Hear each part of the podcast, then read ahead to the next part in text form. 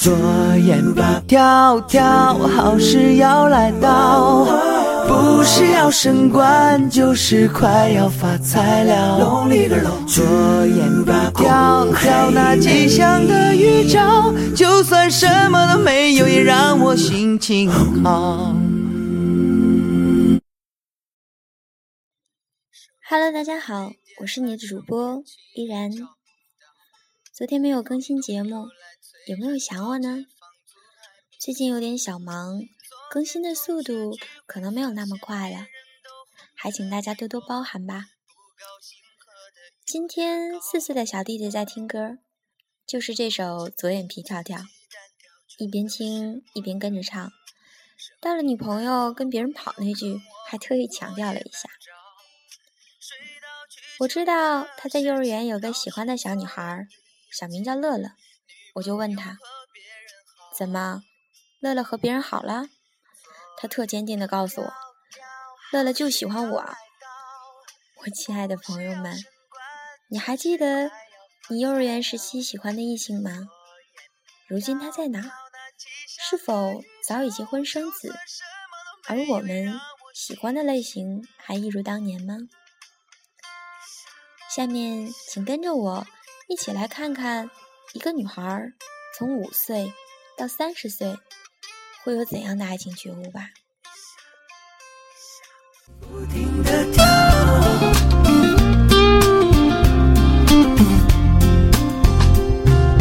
合伙经营自己单挑，全都试过了。生意难做，朋友坑我，工作也难找。五岁的时候，我喜欢一个叫仔仔的男生，他有两颗小虎牙。当他手里有两个红橘的时候，他会把那个大的给我吃。现在我遇到他时，他身边有一个五岁的小女孩，正在叫他爸爸。十三岁，我暗恋隔壁班一个叫阿坤的男生，阿坤长得特别像三浦友和哥哥。为了见到他，我每天绕道去厕所，一直坚持了两年。十五年后，我们再次相遇，他胖得像头猪，而且也已经成了爹。他看着我，就像看着白天鹅一般。我终于知道自己当初是有多丑了。十六岁，我觉得自己真的在爱一个人了。我喜欢上了我们的生物老师，他瘦瘦的，白白的，身上总有莫名的香味。他经过我身边的时候，我总是特贪婪，嗅着他白衬衣上的味道。他提问我，我紧张的张口结舌，还总是特别深情的看着他。他说：“考不上大学你就傻眼了。”结果考上大学，我也傻眼了。他结婚了，我失恋了。十九岁，我正儿八经的开始人生的初恋。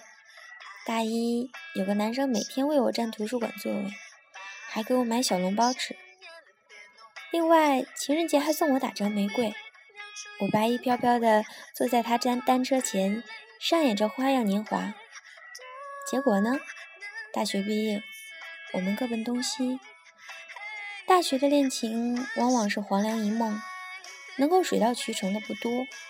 想了想，最难忘的是他晚自习送来的小笼包。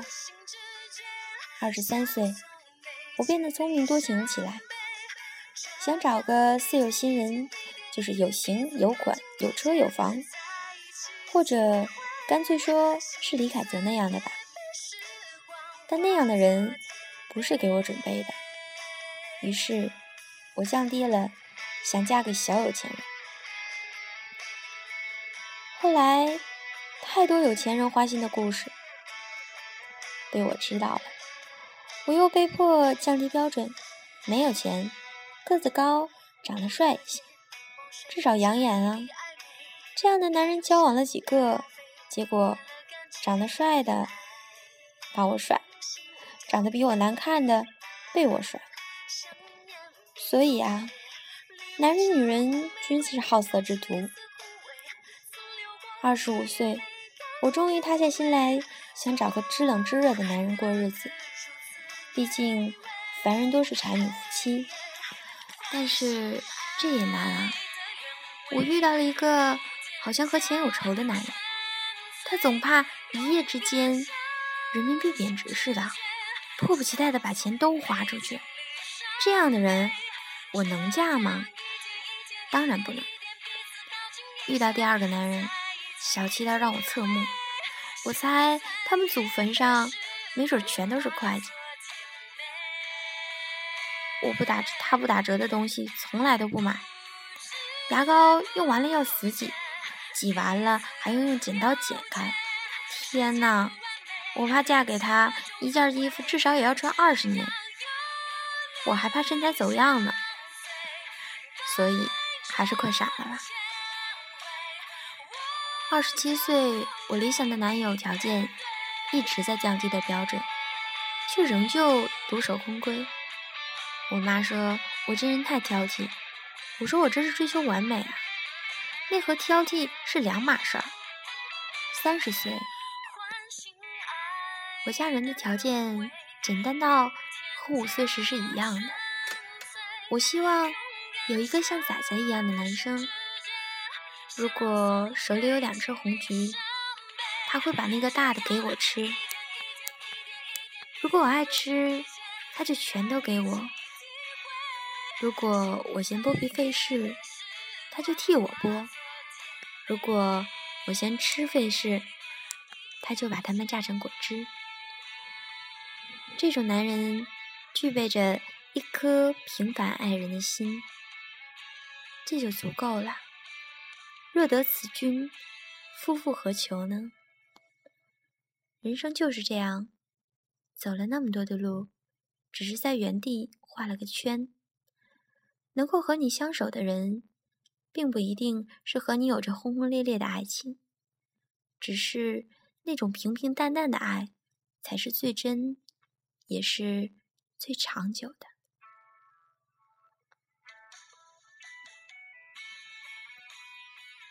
看完了这个故事，说不清楚是一种怎样的感觉，只觉得一阵叹息自心底涌上。人这一生，到底在追求着什么呢？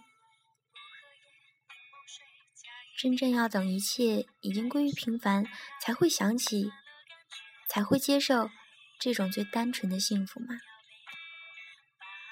我亲爱的朋友们，愿你身边的那个他。是你最单纯的幸福。夜深了，我是你的主播依然，晚安，我们下期见。